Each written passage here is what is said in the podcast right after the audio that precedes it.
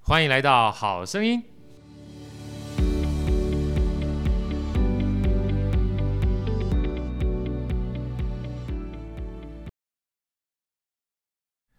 大家好，我是好趣的好哥，欢迎来到《好声音》。那今天《好声音》呢，在中广讲堂，我们很开心啊，请到了这个我觉得是我心目中说故事的高手，而且声音一听完毕之后就觉得耳朵会怀孕的老师。 我们热烈欢迎蔡慧月小月老师。哎，好哥好，各位朋友大家 好。呃，小月老师呢，其实呃，跟小月老师认识的因缘际会，其实也要拜芝芝线上听是了真啊，的因为芝芝线上听的话，呃，在这边我跟这个嘉阳大哥啦，跟这个梦竹啊。啊，还品会我们一起录课程的过程当中，我们就有这样的机会在知识线上听上面看到很多各种不同老师的课程。嗯，那我一直觉得故事这件事情啊，是让别人学习，呃，很轻松、很自在，又可以把很多的元素带进去的一种、呃载体。嗯哼，是那文字呢，有的时候已经不错了，但是能够透过声音啊，我觉得更有情绪、更有张力。要不然我们就不会讲说以前这个说书先生 为什么这么迷人的原因了 吧？说书是一件很厉害的事情，真的很厉这。害、 哎对他们呢，要在故事里面放很多很多的剧情，吸引你去听。所以像我们呃知道的，一般什么呃《三国演义》啦，对《西游记》啊，这些都是说书先生讲出来的。真的，就是所谓以前我们讲章回小说嘛，那章回小说你去茶馆啊，一边呃嗑着嗑瓜子瓜子嗑瓜子喝一边聊茶天啊，其实就跟我们这 bar 是一样的嘛。可是最重要的关键是，你可以透过叔叔先生。呃，在跟别人就是尬聊的过程，还可以听到这么多的历史故事，嗯，然后又因为他们会添油加醋，把它跟很多各种不同想象的元素、呃放在一起，所以相对而言的话，就让人觉得嗯，更想听， 更有趣。尤其小月老师啊，像我们小时候，因为老师你也是资深广播人哈、也是编剧，然后也等于是除了说故事之外，嗯，吸引小朋友的这个注意力之外，也有所谓呃剧团嘛哈、所以其实我不知道您您怎么看哈、我们在这个今天要讲的。知识线上听你的大作就是这个说故事的《封神演义》之前，我想请教你，小时候我们都常常听广播剧，嗯，对不对？对，广播剧哈、你觉得就带给你的感受是什么？其实我小时候也是听广播剧长大的，我也，是啊而，且我是听《哦罗天公 公》。哦老对， 所以我我就是想把这感动跟大家分享一下。我听小月老师在讲这个《封神演义》的时候，我就有那 种回到小时候听那种听故事的感觉，嗯，是吧？ 谢谢。 对啊，因为因为尤尤其是现在，我常跟大家讲说，我们现在用眼是蛮废的，嗯，真真的很废真的啊，嗯不管是看赖啊看什么都很废。所以这段时间，呃，因为要访问这个小月老师，我也很认真听老师这《封神演义》，我就觉得很舒服。谢谢。借这个机会呢，就是你可以，呃，就就是把一些故事啊，一些你小时候可能知道，那《封神演义》我们讲《封神传》嘛，嗯封神榜》封神嘛，榜哈，《封神榜》，甚至它的全名的话，我们讲说商商周列国全传嗯啊，或者是武王伐纣的外外史，像这种东西的话。我们都是小时候听过，但不见得会真正知道它是什么。嗯，那透过有现在看书呢，又被短视频很多都都都拉走，所以其实我这次认真听这个知识线上听小月老师讲《封神演义》这个故事的时候，我就特别有感触，这是一个非常好的载体。那在一开始，我就想请教老师啊，就是呃，有这么多的故事，那老师当初是怎么样的一个机缘或起心动念，选择了《封神演义》这个虽然非常久远，但事实上它是我们等一下再聊，它是明朝开始的一个章回小说，是，当做是你想要跟别人传递的一个呃主主角好了，啊，其实就像好哥刚刚所说的哦、对就是大家呢都有听过《封神演义》，听过对《封神榜》，对。但是呢。你可能从来没有看过《封神演 义对》这本没书错长什么样子，对它里面到底是什么 对？我也是一样，是在我小时候，我也是啊，《封神》《封神演义》啊，对啊， 对我印象，我一讲到《封神演义》四个字，我印象最深刻的就是三十年前香港版的《封神演义啊，》就是港 剧，港剧，港对剧对对对对对，里面那个妲己是那个温碧霞演的，对，好美对，哦。好 美哦！我又美想翻说了，如果我是纣王的话，我大概也都不想办公了，就对啊不干嘛想办，公呢？ 对啊，每天就跟他在后宫玩就好了 对嘛。对所以那个时候这个部戏。带给我非常大的这个呃震撼，对就是哎给我一些启发。后来呢，我出来工作，我当编剧嘛， 对，对我写了很多的戏说台湾，大家是戏说台湾也是好好 看，谢谢。细说台湾呢，它就是神佛故事啊，没错对。那我会讲《封神演义》，其实之前呢就讲了小封神，小封神，对，小就是封封神前面加个小对，它就是哦《封神演义》，但是它不是《封神演义》，它是小封神。呀，他是呢日治时期一个台南的才子，他叫徐秉丁啊徐，秉他所丁写的这个漫画小说，它是漫画形式，而且是台语的。哦，真的啊，对，你在市面上是找不到这本书的，但是你在网络上可能可以搜寻得到小封神。《小封神》，哇，那这个你那个老师一讲完之后，我就想要去寻宝 了。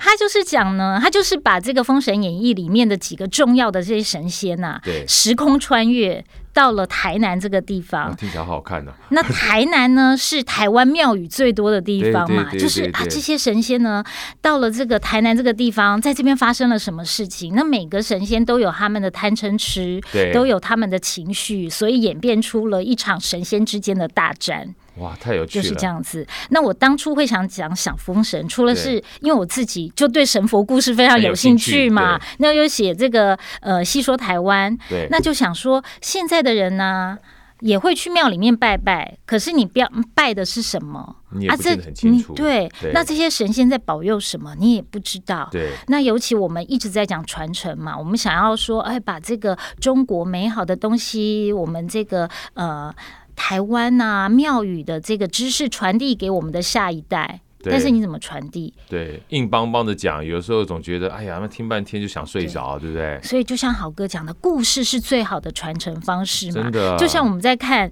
连续剧好了，对啊你看了《延禧攻略》， 看了《甄嬛传》，你是不是对清朝的历史很有兴趣？真的，老师你讲这个东西哈，就是包含那个我老婆跟我讲说，她那时候从小到大对清朝历史都不清楚， 对，但是就是因为看了，比如说雍正王朝啊。嗯然后康熙王朝啊，发觉说，哎呀，如果历史能够搞成这个样子的话，我干嘛基本上这么辛苦去读历史？对其，实它就是故事啊，对，对不对？所以真真假假，假假真真，其实呃不是这么重要，但是吸引别人去学习这件事情，还有觉得学习很有趣啊。嗯，其实我觉得是故事的魅力，对不对？所以那时候我讲了小封神嘛，那也就是主要是让大家认识这些神佛。真的。那讲完小封神之后，我想说，那封小封神都讲了，你不大能风神不讲 对一你下不能不讲一下《封神演义》呀，不 对然大家会觉得说，哎。你小封神里面这个神仙是《封神演义》就有的，那他对在《封神演义》里面在干 什么？呀呀呀！你基本上等于是回溯了，他们既然穿越到现在，那再回溯一下，看看他原来的爸爸妈妈长成什么样子， 就是这 样，啊所以才会去讲《封神演义》。哇，实在太有趣了。所以说，其实啊，《封神榜》回到我们刚刚这个小岳老师聊的，《封神榜》啦，《封神演义》，我们都听过。就像我记得那时候小时候看那个相声，李立群跟这个李国修相声，那一夜我们谁来说相声啊？他说很多的著作跟名著啊，都只看过封面跟封底，小时候看了封 面，到了大学，哎，看完了，啊对看了封底，看封底，就是你知道跟知道这个名词跟知道它内容，我觉得两码子事。我家很多书都是只看了封面，然后放在那 边真，真的啊，所以 哇感觉好有学问哦。感觉好像我就已经拥有了， 但事实上里面是什么都不是很清楚，对对不对？所以其实啊，这个《封神演义》，我们叫光《封神榜》这个三个字都很熟悉，嗯但其实对这个故事大纲不是很熟悉的。嗯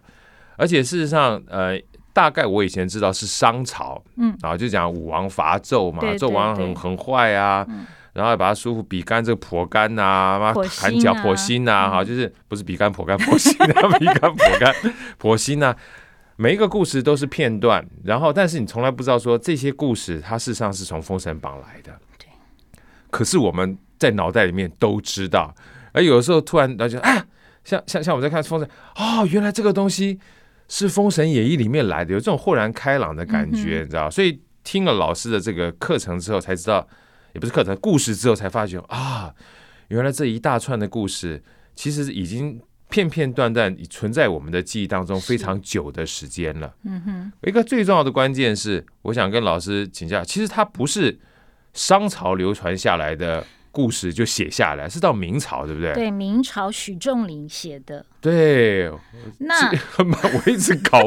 搞，我他一直以以为就是，我以因为为他就是他也是说书话本啦。对对，那只不过他是以商周大战对为历史背景，那里面加入了很多神仙打架的故事。对，我觉得神仙那打架超好看，就是因为神仙打架有一些奇幻神魔的元素在里头，才会好看嘛。对，老师，我就我想我们聊聊感觉好不嗯好？就是其实啊，嗯这个尤其这几年来，我又又看了太多这个外星的这个 故事哈、我们就先不把它从外星就是放进去好了。其实神魔打架，我觉得其实把神拟人化，嗯这件事情，其实对我而言的话，我觉得非常有趣嗯啊，有趣。尤其它这里面，呃，从一开始我们讲说女娲啊，然后跟纣王之间，对，然后后来女娲不 爽， 又派了一个就派了三三三个个妖三个妖精嗯精过来，其中一个就是妲己是狐狸精嘛啊对，，就在过程当中啊，你个人觉得就是神佛在一起打架，呃，想就是带给我们的会是什么样的一个感官或者是感受上的就是不一样的这种学习刺激？嗯、我觉得台湾的这些神仙呐、都对很有趣，它不像说这个西方的神仙好像是高高高高在上，上对然后离你非常有距离。那台湾的神仙呢，你会觉得，哎，他他们都有他们自己的喜怒哀乐，有哀个乐性对，有个性，有贪贪嗔痴慢疑。就像台湾最最呃最多人这个祭拜的神就是妈祖嘛，对妈祖，哎，他跟那个大道公对两个人，两个 也有，哎，大道公还追过这个妈祖，哎。是那追不成，所以对每次他生日的时候就会这个呃下雨，让你淋得湿哒哒的，对，好像你就觉得这些神神仙很有趣啊，他很贴近我们、啊，很贴近我们，真的是对很贴近我那们，你才会想要去接近他们，真的对，不然你就觉得有距离感。啊那么远，那我每天在那边祈祷，他到底听得到听不到呢？真的，嗯真的，我觉得“贴近”这两个字也是我自己的感觉，因为如果太远的话，呃，我不知道老师，嗯我这样讲会不会冒犯啊？我觉得某种程度上面把神拟人化之后，就像跟老师讲，他也有贪嗔痴，嗯，所以他很贴近，所以我觉得他可以变成我的榜样，嗯，然后我就有机会去靠近他，跟学习他，我才能模仿嘛。对。要不然的话，呃，这么远，呃，然后这么高高在上，然后我我我我我，反正他就跟我就没有关系了。对，这就像你讲的，他们有他们的贪嗔痴，但是他们后来修正了、改好了，才有机会变成神仙呐、真的所以你就 会觉得，啊，那马我赛也有机会耶，我马赛人人都有机会。真的，我我马也塞，我觉得这嗯个、这个这个东西实在非常有趣，你知道？来，因为我觉得这个，毕竟《封神演义》啊，它是一个原来一百回的故事，嗯啊，这内容真的是非常 非常的真精彩啊，非常精彩。我也非常鼓励我们这个听众们啊，难得的机会，如果大家觉得眼睛太累的话，没有办法把眼睛这么耗神的话，去听听我们小岳老师讲的《封神演义》。那我们今天呢，也借这个机会哈、请小岳老师跟我们分享一下，就是在录制过程当中和它的内容里面有哪些老师觉得嗯。还蛮有趣的东西，然后我们基本上跟我们日常生活中听到的一些主角啊，来跟嗯我们简单分享一下啊，像里面，呃，我自己啦，我都以前都搞不太清楚啊，比如说像哪吒，嗯，啊，姜子牙啦、啊，然后像二郎神，二郎神是哪吒的这个算父亲嘛，对不对？算父亲吗？还算不是？我都搞不太清楚 李了。靖，啊，托李靖塔嘛天托塔王，李天王嘛，靖你说是哪吒的父父亲。哪吒的父亲嘛，像这些东西我们都是片片段段去知道嗯的。那老师在《封神演义》里面，它的主轴的故事是什么？能不能跟我们先分享一下，好不好？其实呢，《封神演义》一百回，你可以把它分成上下两部来看。上下两部，对，前面三十回呢，讲的就是我们刚刚说的，呃，这个纣王呢去女娲庙拜女娲，对结果呢在上面提了一首吟诗，对惹怒 了女娲娘娘，所以女娲娘娘呢就派了三个妖精去收拾这个纣王。对，拜就拜，还是乱 搞，对啊，真是不敬。 啊 没办法，长得漂亮。那这个呃，妲己呢，就这个千年狐狸精化身的妲己就进入了宫中，从此呢，君王不早朝啊，对每天就在后宫里面喊着：“哎呀，美人呐、你在哪儿呀、 对对对然后过着荒淫无度、这个的生酒活池肉林的对生活，而且还残害了许多忠良。对，所以呢，文王就开始起来骗访寻贤者，最后呀找到了姜子牙。这个就是前面三十回的故事了。呀，其实最精彩的部分呢，也就是大家所知道的呢，哪吒的故事啦，比干剖心的故事啦，这都在前面三十回。对后面七十回呢，那就是商周大战了，对，然后一直到后面姜子牙封神。其实前面这三十回哈，老师很简短介绍完毕之后，那时候我感觉就像我们现在、呃不能讲说俄乌大战了，所有战争的话，它一定有个起头，嗯，还有一个最好的起头啊，就是替天行道，其对，其实呢，中国所有的朝代更迭，你会发现，或是农民起义，对中国人很讲究师出有名。对，师出有名，对你不能无端说，我看你不爽，我就打你一下，对不对所以呢，一定要有一个什么原因啊？这个人做的不好，对做的不好，我要起来取而代之。你不能随便取而代之，你凭什么？你啥东西啊？对不真对？的所以呢，最好的方式就是有神 机。真的没错，而且像老师刚刚讲。虽然说这个我们把这个女娲等于算拟人化了嘛，嗯但还是个仙呐、对对不？她还算是天界嘛，对， 然后你去朝拜的过程当中，你不敬，嗯讲白了就是逆天了， 对，是吧？是，所以我觉得整个故事在一开头的时候，其实我个人就是听啊，老师在讲过程，我就说，哎呀，这这这简直是大逆不 道。 最重要的关键就是你逆天了，对，你逆天行事的话，那势必天它就要有一些作为哈。嗯哼，去替天行道。那替天行道的过程当中，呃，当然妲己也是一个仙啦，可她下降之后，其实她化成凡人，她就她不是以仙的角色来去替天行嗯道，因为替嘛，对，所以包含妲己啦，包含文王啦，然后寻找到姜子牙，嗯，其实这个连接故事哈、就很顺的把它给带出来了，对不对？所以前面真的蛮精彩的，对，啊前面是非常精彩，但是他大家会觉得说，那后面七十回。那就很好光看啊神仙打架，其实神仙打架也 很好看，啊因为后来《封神榜》封了三百六十五个神 嘛，这三百六十五个我觉得实在太好记了，因为就是一年嘛，就是一年，对，对你就觉得哎，以前的这个人写书为什么这么有智慧啊？真的。他们明朝的时候就知道一年有三百六十 五天嘛，是啊然后就封了三百六十五个神嘛。对所以我在阅读《封神演义》的过程当中，我也可以慢慢发现说，这个古时候的人的智慧，为什么他们知道这些？呀然后为什么这个在滋滋线上听里头，我的呃。《封神演义》的这个片这么名红 叫做就是大历史的开端，哦，大家觉得我怎怎么这么大的一个名字？对，其实它真的就是一个历史的开始，因为在商朝之前。有的都是传说，虽然对说我们说，哎，华夏子弟就是夏商周夏商嘛，周对，可是其实夏朝我们找不到什么比较有力的呃历历史史依据，对历史或是文物可以佐证说诶商朝是否真的存在对，有的都是神话。没错，商朝开始才有，因为有甲骨文的出现嘛，对我们殷找商到殷了商龟对壳嘛。对但是真的有文字记载的是从周朝开始。对那人一旦进入文字，就有了历史嘛，没错所以为什么是大历史的开端？真的。而且事实上，所有的历史除了我们记载的文字之外，就像小雨老师刚刚讲，很多是传说嘛。嗯那传说这个《封神演义》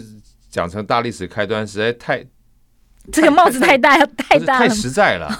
因为它女娲基本上也是一个也是大历史的呃大开开端，端对啊，啊，对不神对？话的开端，对啊，这个这天地的开端，天地的开端，女娲我们以前补天还造人 呐、对不对？一口气人就跑出来了，所以我觉得这个一连接起来，你就发觉，不管说是明朝的这个作者厉害，还是这个书啊，这个代代相传厉害，我觉得他把故事跟我们的传说和历史绑在一起这件事神情话啊，都结合结合在在一起，我觉得是非常非常有意思的、嗯啊。所以除了前面三十回，后面七十回我们讲神仙打架啊，嗯，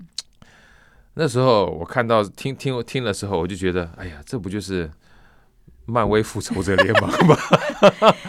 而且我在这个阅读《封神演义》的过程当中呢，我其实遇到一个关卡，是对，就是这两这神仙打架，对他们又分两派，对，对，就像商周两个打架，没错那，商周两个打架呢，他们其实就是，呃，你可以说它是个部落或是集团两个打架。那其实呢，在这个集团背后还有两个更大的集集团团在操控，呀那就是我们讲的这个阐教和解教嘛。对那我刚开始还搞不清楚阐教到底是什么，解对教到底是什么，对他们两个到底有什么有什么仇恨？对，你们必须要要这样子，要这样子。好后来慢慢阅读，你才发现啊，反正呢，这个就很像我们现在这个呃政治嘛，对推出台面的对一定就是这个形象比较好的，对比较会讲话的，呀，甚至比较好操控的。对没 后错，面其实还有更大的集团，对。对更大的势力团体。对，老师刚刚说的禅教跟截教哈，嗯我觉得有大家有兴趣的话可以去看下。禅就是阐释的禅，一个阐释门的下面一个单嘛单哈。对截的话就是截拳道那个截，就是拦截的拦截，截的拦截的截截。嗯就像老师刚刚说的，这个后面这两大教派呢，呃，在这故事里面其实隐藏的非常大的一个呃色彩在这个里面对。尤其老师刚刚讲的，任何的这个教派哈，其实在古代的时候，其实都跟正经是绑在一起的是啊，因为信仰就是力量嘛。嗯啊，一旦有力量之后，它就容易凝聚嘛，哈、所以其实在看到这些神佛故事跟历史结合的过程当中，你可以看到很多它历史的脉络，包含政治、经济跟文化。嗯，所以这也就是为什么故事它有趣的地方。那更有趣的话，是因为它把神佛结合在里面了，所以可以把想象力做无限制的扩张。是。啊，所以就是我们在不管我们是在看戏剧也好，是或者是在读这些什么四大名著啦，你都会觉得故事本身好 看，但是你可以从故事里面更了解他当时的历史背景、对当时的政经文化。对对，像这个呃《红楼梦》啊，是，对《对金瓶梅》啊哇，，真的好看，对 对啊，《金瓶梅》哎，那个时候发生了什么事情是？为什么他们会有这样子的一些想法？为什么一个男人可以娶那么多女人，而且对女人都黏 着他？真的嗯，对，你要想到那时候女人其实很辛苦，因为她们有自己独立谋生的，对，所以大家机会觉得说啊，潘金莲这么淫妇，对，她也有身不由己啊啊，。真的，对啊，真的，尤其呃，就像老师刚刚提到的，我们觉得看，因为我们讲说故事跟历史啊，我记得曾经有一个老师也说过，他历史基本上是文官笔下的文字，嗯哼，或者是说文官笔下的观点，嗯，从来不是事实。我觉得他有道理，因为谁知道事实 啊？就跟我们现在基本上假消息这么多是一样的道理，对不对？它只是一种观点，嗯所以当你把潘金莲归纳成淫妇的时候，那也不过是那个作者他笔下对潘金莲的描描述。嗯那之前去年的话，我们就看了一场这个呃以潘金莲为主题的这个那个舞台剧嘛。其实我觉得那个感觉就非常非常好，因为它是透过各种不同的角度跟观点哈，去描述潘金莲她心中的 OS。 是我觉得这个其实蛮重要的。你你也因为我们从来没有机会去问潘金莲嘛， 对不对？除非说像这个，呃，老师刚刚说的，像小风神，他能够穿越过来的时候，透过各种不同的方式去为他发言、为他发声哈，你才可以从不同的角度去看看这个人，他其实可能有各种不同的难处。要不然你想想看，如果今天我们是一个男的，放就是让你在家里面不可以工作，然后只能靠女性供养你的话，你也没有自尊的。是啊，对不对？那你也必须靠着别人呐、哈。嗯那我们接下来再聊聊这个，因为我还蛮想听神仙打架的， 就是后面这个七十回、七十个章回哈的神仙打架，老师你有没有一些特殊的故事或特殊的章节哈，想要跟我们分享的？其实呢。因为里面的故事实在太繁杂了，嗯吼哦就是尤其神仙打架的部分出现了太多太多的人。但是我也讲一个，呃，姜子牙，因为他毕竟是《封神演义》的男主角嘛，对不对？他真贯的是穿男主整角部书的男主角。虽然大家觉得好像你看完整本《封神演义》，我说戏剧。你会觉得，哎，好像哪吒才是主角啊，好像纣王才是主角啊。对其实贯穿整部书的是姜子牙。嗯真那的姜子牙有一个死对头，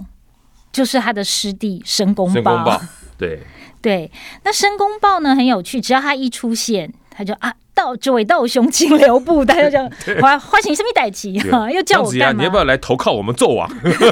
对，然后呢，这个申公豹也很厉害，我觉得他是间谍来真着，的，对，他就很厉害，有那个三寸不烂之舌，那随便讲一讲，随便讲一讲。本来呢，那个呃截教的那些那些修仙人呐、他们都是不理事情的，嗯，因为他们的师傅元始天尊就告诉他啦，现在呢要封神了，有三百六十五个神，什么样的资格才可以被封神？对你要先死掉啊！ 对，你要先死掉，羽化才能够成仙。对，所以那时候我也觉得说，哎，当神不是很好吗？为什么大家都不要去 当神？哦，原来当神之前要先死掉， 所以大家都不想要去当神对。那这些呢，修仙的人，他们都想要成仙成佛啊，我怎么可以死掉呢对？所以大家都不愿意去，所以他们刚开始也都乖乖的听老师的话，说好，那我就做好我自己的事情好了，我躲在洞里面修行，不理外面的世事。 呀，可是呢，一听到说啊，我的谁谁谁被欺负了，我的师妹被欺负了，我就立刻出来。那立刻出来之后。就会跑出一个人叫申公豹对，他就说：“道兄，请留步， 你应该怎么怎么怎么的去对付他。对，”然后这些人也就觉得：“哎，真的耶，我应该要这么做。本来他已经打退堂鼓，觉得我打不过，那算了，我还是回去继续修行好了。”就被他这么一游说，然后就出来了，然后就就超级没说客，了，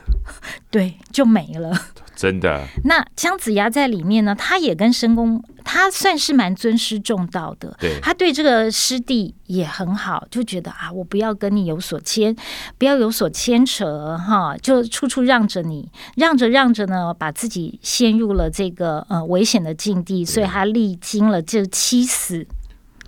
对，那历经七死，最后呢，都是靠他旁边的这些大将哪吒啦、二郎神啊、李靖来救他。所以，当我们看完之后，会觉得姜子牙有这么厉害吗？因为现在很多人都在谈姜子牙的智慧嘛。对然后姜子牙又是这个兵家鼻祖，对哦，他的六韬影响了后面后面的很多这什么的孙武的《孙武孙的子一个孙兵兵法对对，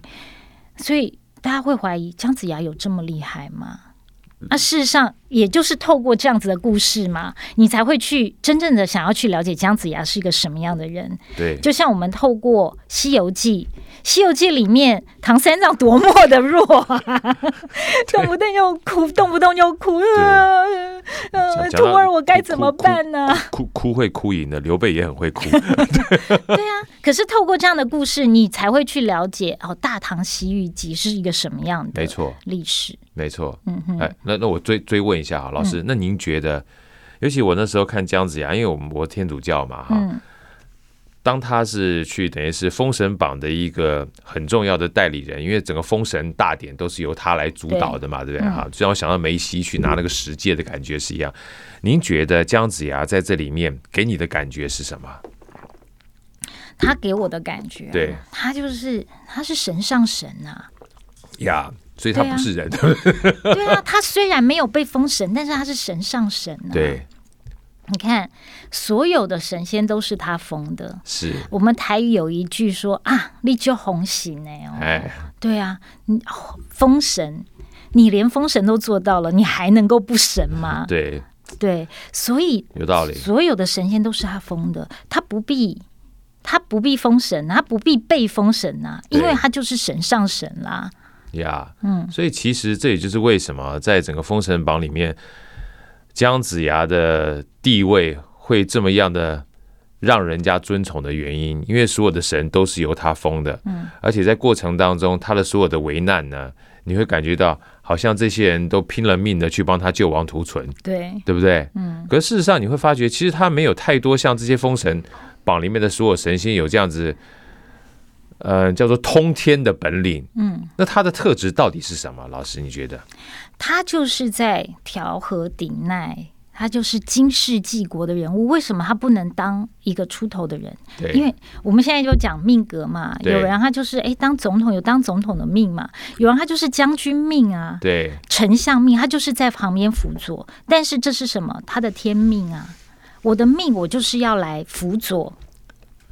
文王、文武王，王对对，那你就不能僭越。就像后面的周公，呃，周武王，周武王过世了，那大家就觉得说，哎，周武王的小孩还小，那接下来是不是应该由周公他的就周武王的弟弟周公来接这个位置？但是周公他不敢接，呀，他也知道他的天命所在，啊对，他的天命就是要来辅佐这个周氏兴起。辅佐他当一个呃，像像是一个丞相的位置，幕僚对，非常重要的幕僚，而且要治理作乐，他的天命就是这样子。对，就是刚就刚老师我们讲每个人都有自己的天命嘛，对老师刚一讲完之后，就小雨老师刚刚讲，又又让我想到那个非常厉害的孔明 诸葛亮，哎，他就是要辅佐刘禅，对，虽然说扶不起的阿斗， 但是 但含泪也要对扶着这就是他。嗯他，这是他天命。另外一个人天命就不一样，那个人叫郭子仪，辅佐了曹操，然后辅佐了曹操儿子，辅佐了曹操的孙子，到最后，嗯，好 吧，我就起来了。然后对这个呃，司马昭之心，路人皆路人知，皆知但是对没有办法啊，所以天命就不太一样。但是在姜子牙这整个过程中贯穿，我觉得他是一个非常重要的灵魂人物，对不对是？啊，因为其实。协调这件事情啊，有时候比打打杀杀还更来得重要，要不然就不会有天下大事，合久必分，分分久必必合，啊。所以从一开始的话，其实，嗯，讲白了，那时候纣王虽然我们知道他是一个荒淫无道的人，但是从一开始，只不过是从这个人开始，嗯，世界还没有这么乱嘛，对不对？嗯，然后刚好碰到就是女娲不爽之后，又碰到了仙界的一千五百年的大劫，嗯对，才会这样开始。所以哇，好歌你真的全部听完了耶，所以 所以太说，感人了。 所以说其实仙界跟人界有的时候我们开玩笑讲啊，就是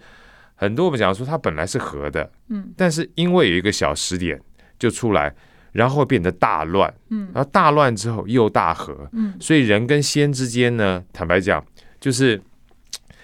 就就是有时候是。我觉得时间点 timing 实在太重要嗯了，所以老师您怎么看哈、就是从这篇故事里面，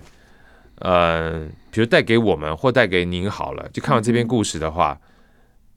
有什么样的启发，或者哪些东西让你觉得哇，这故事实在是太给我太大的嗯呃震撼了？其实我刚刚讲到的，像天命，每个人你应该要做什么，这个就是在整篇故事里面就已经呃讲到了，贯穿了对，哈贯穿了。你每个人应该做什么？比如说，我们讲纣王好了，他荒淫无道，所以这个上天要来惩罚他。，对但是呢，他是有的救的，刚开始他是有的救的，对可是他太自大了。呀，他觉得天命在我啊，你对能够把我怎么样我已？经在这个位置上了，我叫对天子，天选之子，哎，对不对？嗯，对所以呢，你看前面他已经做六百年啦，商朝六百年啦，呀能够怎么样呢？啊，他的天命嘛，可是对他总是要下台的，这个就是。我们讲说三年一运呐、呀什么三十年风水轮流转呐、对总是会转转来转去。这就是在商周，它就是一个大时代。对所谓大时代，就是人们遭遇了极大的痛苦，你必须要有一个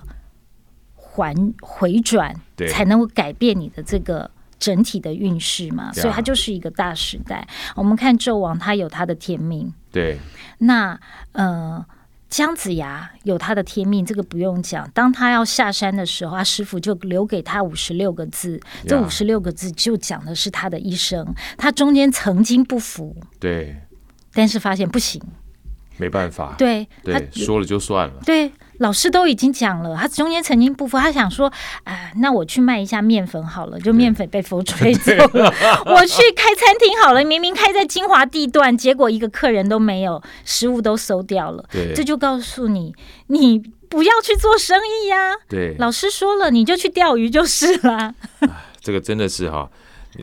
既然小叶老师讲这个，你个天命啊，嗯，我觉得看完这篇之后，尤其我之前看了另外一个很有名的电影叫《天能》，那、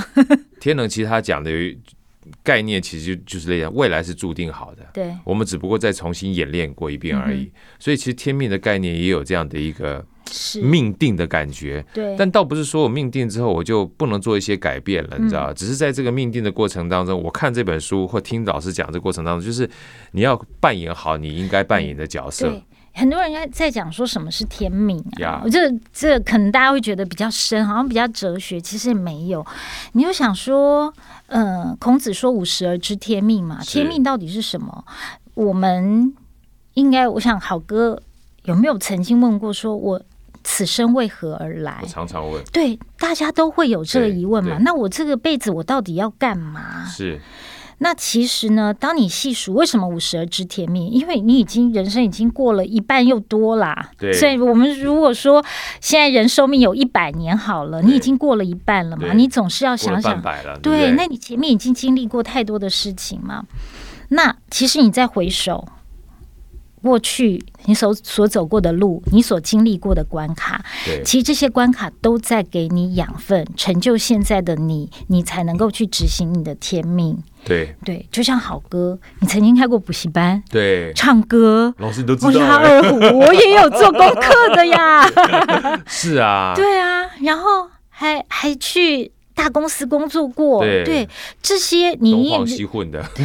一生当中，你也经历过了很多的关卡，对成就现在的你，对可以自己有自己的一片天，然后对做 podcast，把欢笑知识带给大家。真的，我觉得我觉得老师刚刚讲这个天命哈，其实我我想问这个问题是想附和后面老师讲的七十回，嗯，就很多人看七十回的或听七十回，觉得是神仙大战嘛哈、啊，我后来自己感受了，我不是老师你感受，就是说，因为有很多角色，所以其实他就是一不小心把很多人生百态啊，就放在这里面，就是很多的各种不同角色，你可以去映照，你要不要做那种角色？对，因为有时候我们其实一不小心会做出很多我们不想要的角 色。我不是老师， 有啊，对，里面很多的角色其实都很贴近贴近我们呐、真的什么土行孙呐、你就是觉得啊土行孙他他很好色哎、 对，啊个子小小，才一百四十公分，很好色哎、对啊然我后们偏男偏生也看好上色了过大啊美女 啊，对不对？对啊，甚至贪嗔痴，嗯或者偷盗、邪淫，其实我们每一个人都会有各种不同的映射，你知道。嗯那每一个不同的映射，那他可能会有什么样的外在反应的话，我觉得这些神仙打仗的时候，打架的时候，就会给你很多的这个叫做震撼。嗯 然后震撼就是包含到最后封神的时候，我觉得等于是把这些震撼到最后告诉你，它结果可能会是这样子。嗯哦，我我我我我自己看待是这样，所以在这里面是故事读的完毕之后，倒不能说一定是警示的作用啊，但是我觉得是可以有一个映照或者是反思的这个效果。所以故事它的有趣就在这个地方，你不知不觉听完之后，你觉得你在听故事，但事实上是听一个呃自己的人生哈，要不要往这个条路去走？它就是是 model 嘛，对，我觉得就是 model，然后就是像我们明星去 追追星一样，嗯有这么多的明星，然后你为什么喜欢他？其实就像这神仙打架一样，有的是为正义而战，嗯有的是为了愚忠而战，有的是为了自己的贪嗔痴而战。嗯可到最后的话，你要选择为谁而战？我觉得这个是我我我自己大感受，我不知道老师你感觉怎么样哼，？是啊，就是从这些神仙当中，我们可以为什么他们有这些贪嗔痴，也映照到我们人我们我们的人生嘛，对对我们每个人的个性嘛。对那你从当中你看到了什么？呀。真的，真的这个这个其实听故事哈就有这个好处，然后听了之后呢，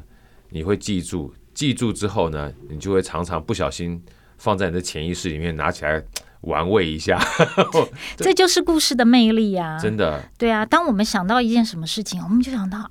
不是有一部戏里面啊，曾经那个角色啊，怎么样怎么样啊，我不能跟他一样，真的，或者是我应该跟他一样，要这么励志，要有更开阔的心胸去面对我所处的这个障碍，你就跨过去了。没错。所以说啊，我说《封神演义》啊，或《封神榜》，呃，我们这个叫做家喻户晓，但是大家都没有认真去通晓的书籍啊， 真的非常开心。这个小月老师帮我们录制了这样的一个《封神演义》的，应该算是呃线上听也可以好，或者是有声书也好，呃，强烈推荐给大家，因为。很多的历史读起来是硬邦邦的，很多的故事我们是片段的知道，尤其像我们现在目前很多的小孩儿、小朋友，甚至父母亲哈，嗯，可能都已经离这个都非常非常远了。但是我觉得它是一个非常好的，不能讲文化而已哈，它是非常好的，让我们可以。呃，茶余饭后，甚至跟别人显摆的一个东西，你知道？不然你说五千年嘛，五千年从什么地方开始？商周都没有对五千年了，对不对？商周要算起来的话，才西元前大概一千两百年左右吧，到现在目前才三千多嗯年。那你说五千年自己都搞不清楚，五千至少把它三千年前的 事情稍 微先理解一下嗯嘛哈。所以今天呃非常热情也认真的推荐啊小岳老师的这个《封神演义》在知识线上听，呃希望大家就是认真把它呃不用太认真，但是真你把它就把它当故事听。听完之后，我希望你哎，对那时候的历史啊，有点了解，有点了解对。因为我自己就是听录完了《对封神演义》之后，就有啊感自己受了，对不对？对这段历史太有趣了，对我再回去念那时候的 历史，对，我讲的认真不是认真题，要认真把它用新台币把它下架。谢谢，感谢，感谢。真的，我觉得非常非常值得。然后回去之后呢，每一个章回啊，老师又把它浓缩了啊，大概十几分钟、二十分钟对啊，你可以就是很轻松的透过五十回就把它给带回家了。好，我觉得非常有价值的一个有声书，而且又不会费你的眼睛啊。我们今天非常开心，也非常谢谢老师。呃，制作了这么好的有声书，下次有机会一定要再请小雨老师跟我们一起分享。是，谢谢好哥，谢谢小谢野老各位师朋友，我们下回再见，拜拜。